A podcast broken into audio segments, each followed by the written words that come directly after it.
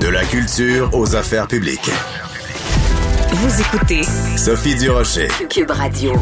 Depuis que le gouvernement a décidé d'imposer un deuxième couvre-feu, on est très nombreux à se questionner sur la pertinence de cette mesure-là. Ben, écoutez, à l'Institut économique de Montréal, le fameux IEDM, on s'est aussi penché sur la question et ben, les conclusions de l'IEDM vont sûrement vous, soit vous surprendre ou vous faire sourire. On va en parler avec Miguel Ouellette, qui est directeur des opérations et économiste, donc, à l'Institut économique de Montréal. Monsieur Ouellette, bonjour. Bonjour, Madame Durocher. Vous avez, euh, quand vous avez su qu'il y avait un deuxième couvre-feu, vous êtes penché sur la question de façon statistique et scientifique.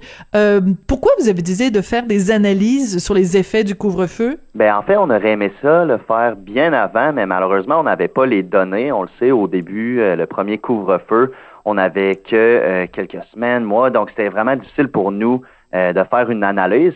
Mais maintenant qu'on est en 2022, on a vraiment accès à des données journalières depuis 2020. Donc, l'analyse était possible. Donc, on a tenté de jouer un peu aux, avocats du couvre-feu sans le salaire d'avocat qui vient avec, en créant divers scénarios avec des modèles économétriques pour tenter de justifier cette mesure-là. Donc, si on compare le Québec aux autres provinces, on peut voir certaines tendances qui sont euh, similaires quant au nombre de cas, couvre-feu ou non. Toutefois, ça, c'est une simple analyse descriptive, ça passe pas le test de la rigueur statistique.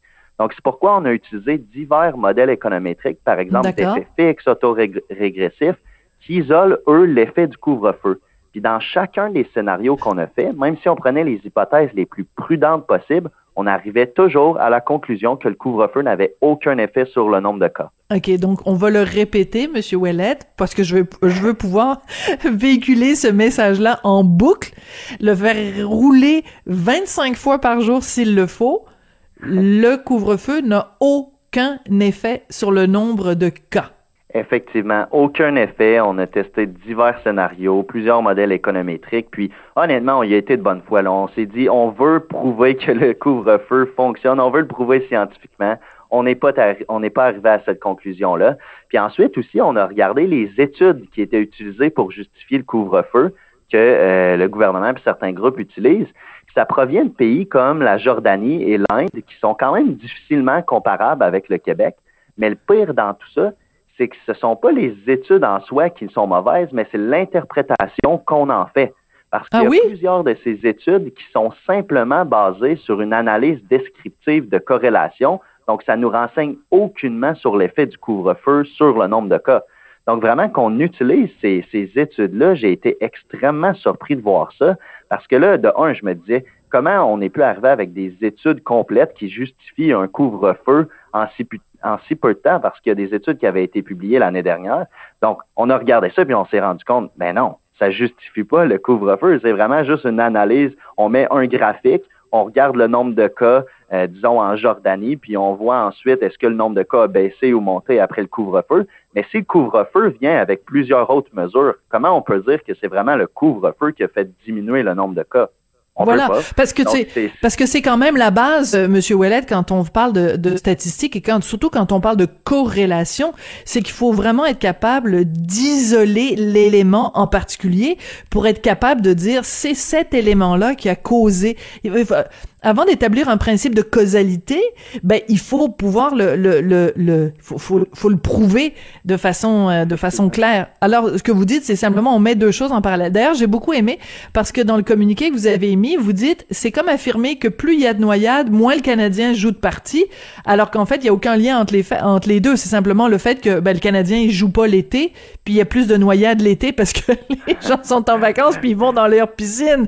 Mais personne viendrait, il viendrait l'idée de d'aucun gouvernement de dire bon ben on va pour s'assurer qu'il y ait moins de noyades, on, on va s'assurer que le, le, Canadien joue 12 euh, mois par année. Ben effectivement. Puis ce qui est difficile, c'est vraiment de, de juste de vulgariser un peu les, les modèles économétriques. C'est vraiment un travail difficile pour nous. Mais là, on essaie d'y aller avec des exemples pour euh, montrer à monsieur, madame, tout le monde que c'est pas parce qu'il y a une étude académique qui sort que c'est vraiment euh, la, science absolue. Ça se peut que ça soit l'interprétation qu'on en fait qui qui est pas euh, nécessairement bonne, puis c'est ça qui arrive en ce moment.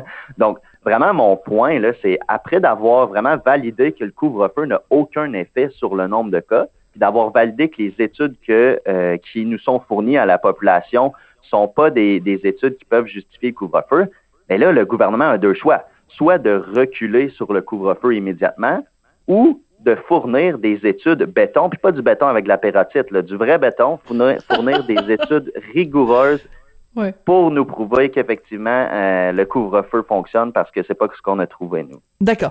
Et d'autant plus, euh, Monsieur Ouellet, que c'est un gouvernement qui, depuis le début de la pandémie, le gouvernement Logo, euh, nous dit, euh, ben nous c'est la science qui mène nos actions. Eh chaque fois qu'on prend une décision de santé publique, c'est mené sur la science, c'est basé sur la science, la science, la science, la science ben là la science est absolument pas. La, fondation est extrêmement fragile.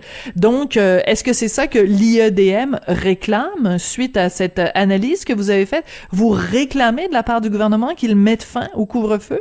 Mais ben, effectivement, on réclame, mais on réclame deux choses en fait. On réclame la première chose, c'est plus de transparence envers la population, parce que c'est sûr que pour monsieur, madame, tout le monde, il y en a certains qui, rendus à 10 heures le soir, ils prennent leur thé noir à l'intérieur au chaud, puis ils sont bien. Mais il y en a d'autres, des plus jeunes, ou euh, disons d'autres gens là, qui aimeraient euh, sortir, aller prendre une marche ou euh, simplement aller prendre l'air froid de l'hiver. Mais là, on peut pas faire ça, donc on voit que ça brime quand même la, liberté des individus. Donc, ce qu'on dit, c'est que la, la moindre des choses à faire, si on y va avec une mesure draconienne comme ça, c'est vraiment d'être transparent avec la population, puis de dire non, la, justification n'est pas scientifique, parce que c'est pas le cas, mais on, gère avec les intuitions quand ça arrive au couvre-feu. faut au moins être transparent. Si c'est ça, dites-le, soyez honnête.